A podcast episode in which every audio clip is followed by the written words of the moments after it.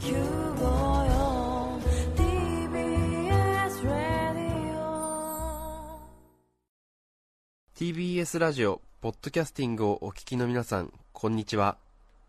安住紳一郎の日曜天国、アシスタントディレクターの広重隆です。日戦のポッドキャスティング、今日は190回目です。日曜朝10時からの本放送と合わせて、ぜひお楽しみください。それでは、4月3日放送分、安住紳一郎の日曜天国、11時台のメッセージコーナーをお聞きください。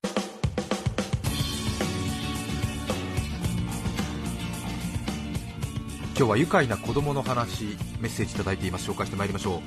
前橋市の日曜出勤パパさん35歳男性の方ありがとうございます。ありがとうございます。今度小学校3年生になる3人兄弟の真ん中次女の話です、はい。あれは1年ぐらい前お手伝いをお願いしたところ思いっきり娘は力を込めて無理サファリパークと 富士サファリパークの CM ソングに乗せて断られました。学校の友達から伝授されたらしく腹が立つのを通り越しおかしくておかしくて久々にお腹が痛くなるほど笑ってしまいました。また先日夜の計画停電ではいくつものろうそくに火を灯し静かな夜を過ごしていましたが突然キャンドルキャンドルキャンドルジュンと言い始め計画停電をエンジョイしていました。姉と弟とに挟まれた環境で親の目を引きたいという彼女なりの自己表現なのでしょうか。そんなちょっと変わった次女の将来が楽しみな今日この頃です。群馬県前橋35歳初めていただきましたねメール。ありがとうございます、ありがとうございます。いいですね。いいですね。無理サファリパーク。使おう。いいですうねん楽しい。うん。はい。キャンドルキャンドルキャンドル。チュこういうね いいですよ。ダジャレ的なものは、えー。はい明るくなります。そうです。はい。うん。日本語はあのねあの語関数が少ないんでダジャレができやすい言語体系なんですよね。えーいいんですよ、えー、幸手市の桜マンさん42歳男性の方ありがとうございます。ありがとうございます。ショッピングモールの男性トイレの個室での出来事です。はい。私が入っていた個室の隣の個室から親子連れの会話が聞こえてきました。声からして父親は40歳前後息子さんは34歳なのでしょうか。話の内容からしてどうやらその時が息子の人生初ウォシュレット体験のようでした。そうか。父親が幼い息子にいいかこのボタンを押すと水が出てくるからお尻を動かさずに受け止めるんだぞ。パパは怖いよと息子は怯えている様子ですああ人生初ウォシュレットか。頑張るんだ少年と自分の初体験の時を思い浮かべ心の中で応援をしていました。そんなやり取りが続くこと5分。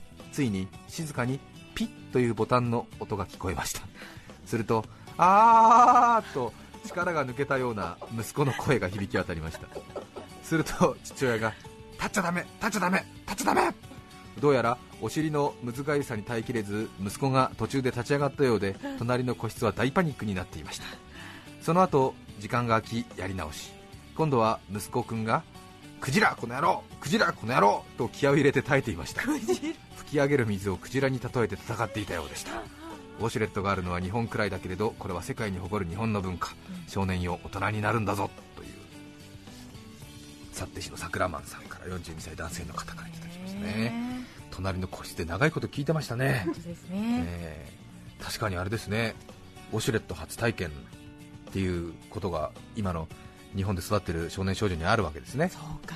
えー大人になってね仕組みをよく理解しててもびっくりするという初体験ですけどねそうです。えーひやっね ありますよね千葉市中央区また大学生さん35歳女性の方ありがとうございますありがとうございます。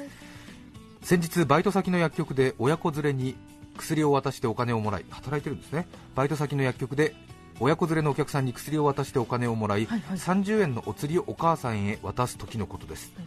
すると一緒にいた子供に10円玉じゃなくて100円玉で返してくださいと言われました。お母さんが慌ててこれはお釣りなの。なんかすみませんこの子100円玉に興味あるみたいで と言い訳をされてしまいました。なんだか微笑ましくてその子ににっこり笑いかけると10円ポッチじゃカード買えないんだよと悪態をつかれたので コミュニケーションを取ることは断念しました。面白い。言いたいよね。そうですよね、はい全部500円玉で欲しいんですもんね安住さんなら。うんまあ、そうなんですけども、それは私はあの大人の貨幣価値を理解した上での500円玉好きなんですけど小さい子って純粋にそのビジュアルとかあのそのものの持つ貨幣価値じゃなくて絶対的なものの価値としてなんかなるほど。50円玉が好きとか5円玉5円玉が好きとか。はいで5円玉より100円の方が高くて世の中的にはこっちが欲しい人が多いんだよって言われても5円玉を取っちゃうみたいな。うんあそっかそっか、ええ。そういう好きさなんですよねそういうね段階なんですよねまだね。そはい。まあでもあとね5年ぐらいすると確実に貨幣価値を理解して、はい。えー絶対にあの理解し始めますからね、えー まだ日本の中でその貨幣価値に対して抗った人はいないと言われてますからね、えー。えーあのえー千円札と五千円札出して、いはい。や私は千円札の方がデザイン好きなんでっつって取る人はいない、ほぼいない、そうえーですね。アメリカ・カリフォルニア州モントレーのすみねこさん、39歳、女性の方、ありがとうございます。あありがとうございます。アメリカからありがとうございます、カリフォルニアから5歳になったばかりの姪っ子ですが5人兄弟の子一点で育った彼女はかなりのおてんばです。はい。5人兄弟すごいですね。へえ。先日実家のベランダに置いてあるエアロバイクに乗りエアロバイクだからあのと漕ぐ自転車みたいな。はい。あれですね。エアロバイクに乗り見て見てものすごく早く焦げるでーと言って漕いで見せてくれました。5歳姪っ子、はい。関西圏か。すごいな走るのより速いかなと聞くので私が車並みじゃないとおだてるとええ。調子に乗ってさらにビュンビュン漕ぎ出しました。私がさらにうわー速いね新幹線ぐらいじゃないと言うとさらに今度は立ちこぎをし始めました。やめればいいのに私もバカなおばちゃんの悪ノリです。博多場出発して今小倉まで来たとこかいなと私がさらに言うと姪っ子は姪っ子の家がある奈良まで行けるやろからと言い出しますます激しくペダルを踏み始めました。私は新幹線なんて何年も乗ってないので広島、岡山、新大阪と思いつく駅を言ってみました。はい。そうすると京都に着いたら教えてやと姪っ子が言うので、はい。新大阪の次が京都やったよねと私が聞くと急にバイクから飛び降り庭をとことこと歩いた後またバイクにまたがり今度はゆっくりと漕ぎ始めました何があったのと聞くと京都で今近鉄線に乗り換えたところや 電車は新幹線より遅いやろうという答え。隣で見ていた義理の兄と大笑いしました。子供って本当に愉快ですね。面白いですね。かわいいな。新幹線ですっつってわーって声出て。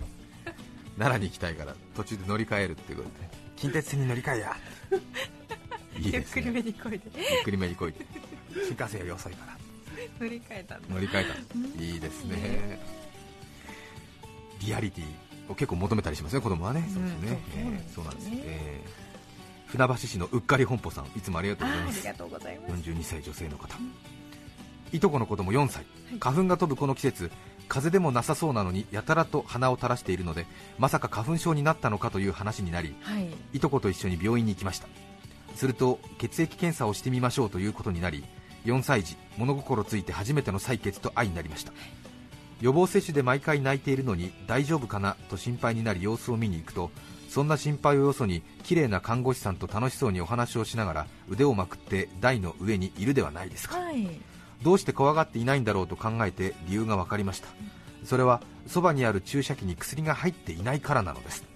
きっと針を刺されるとは思っていないんだ。あそれに看護師さんがどこに刺すかと血管を探していてもまだ気づいていないようで。よし今だ一気に終わらせちゃってよと見ていたら刺された瞬間お約束の展開にギャー痛い注射いやー外の待合室まで届く叫び声。刺されて気づくのかさすがお子様だ。ひとしきり大泣きした後もう一回やるんでしょ？もうやだやりたくないと半べそーはい。意味が分からずどうして？と聞くと取った血また戻すんでしょ 思わず子供相手に突っ込んでしまいました。ああ子供って面白いわ。あえーかわいいな。採血ね。はい。抜いた血戻すんじゃないかと。いいんだよもう。確かに。気持ちわからなくはないですね。うですね。川崎市の多摩区加穂蔵さん37歳男性の方。ありがとうございます。3歳になる息子です、息子は文字を書いたり読んだりするのが大好きで特に我が家のトイレに飾ってある相田光夫カレンダーの字を声を出して読むのがお気に入りなんです。渋いね。最近は一部の詩を暗記してしまったようで時折思い出したようにあなたの心が綺麗だから何でも綺麗に見えるんだななどとものすごい甲高い声で音読するんですね。家の中であればまだいいのですが電車の中でやるのは勘弁してほしいですいいね。人間だもの。人間だもの。いいですよね。突然3歳の子供が電車の中であなたの心が綺麗だから何でも綺麗に見えるんだなって言ったらびっくりしますよねきっとね。面白いですよね。本当にね予想外のことをねね覚えたり口にしたりしますからそうなねんですよねえ。私の会社の先輩で初田圭介アナウンサー。はい。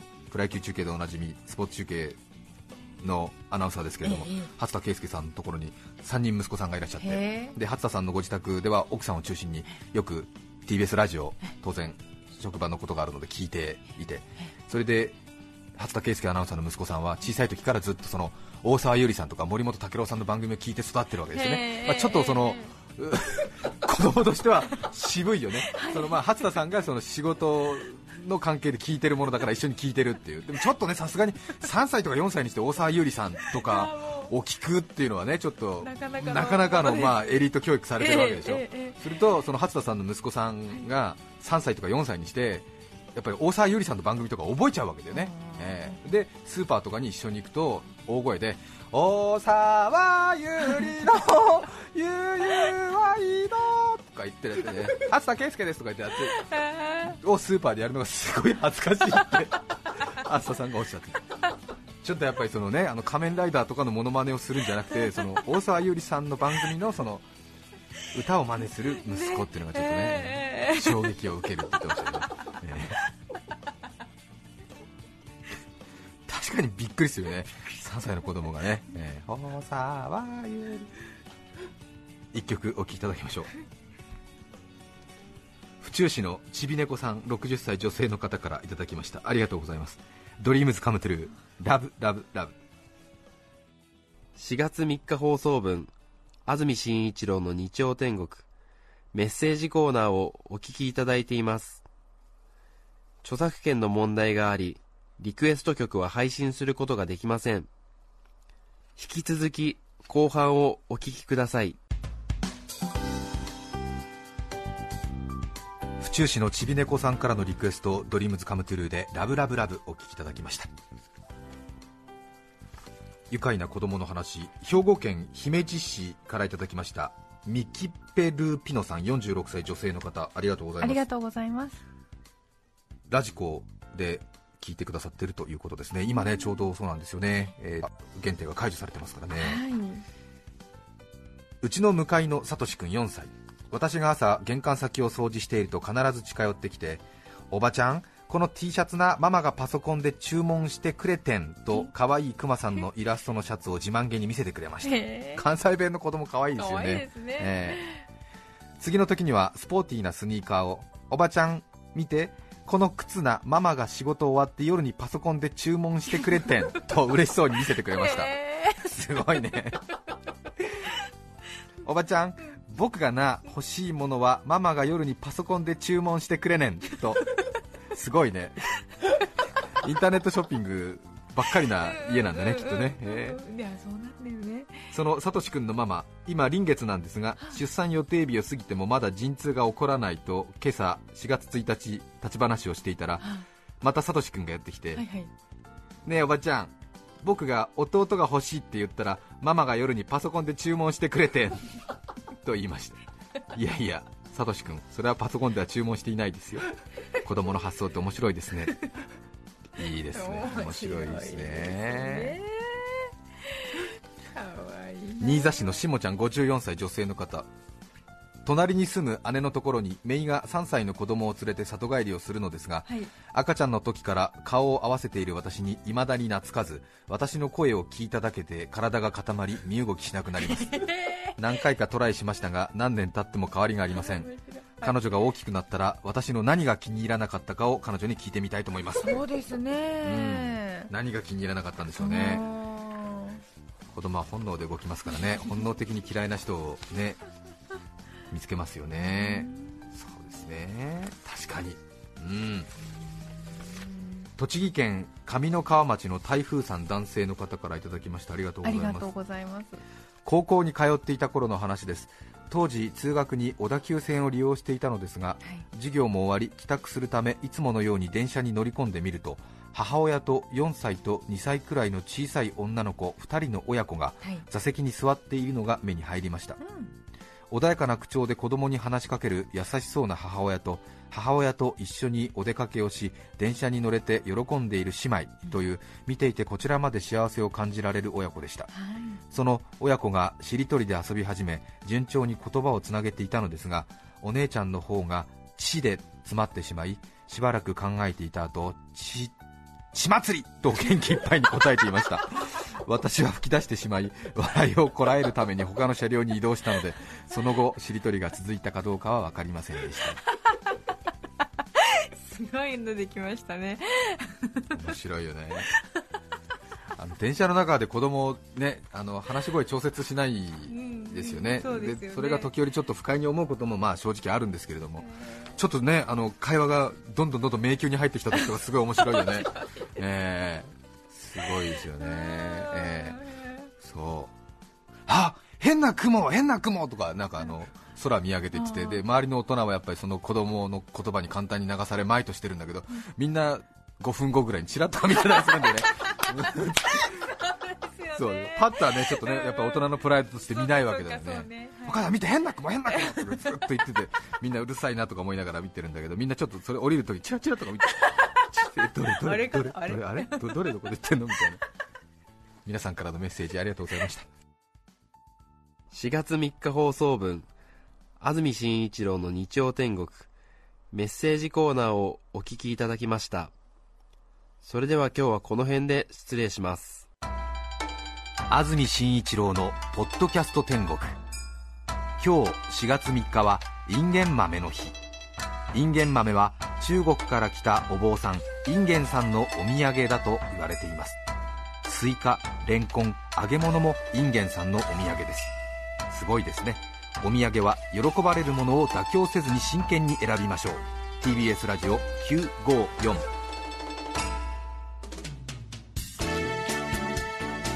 さて来週4月10日の安住紳一郎の日曜天国。メッセージテーマは「花と私」ゲストは落語家春風亭昇太さんをお迎えします。それでは来週も日曜朝10時 TBS ラジオ954でお会いしましょう。さようなら。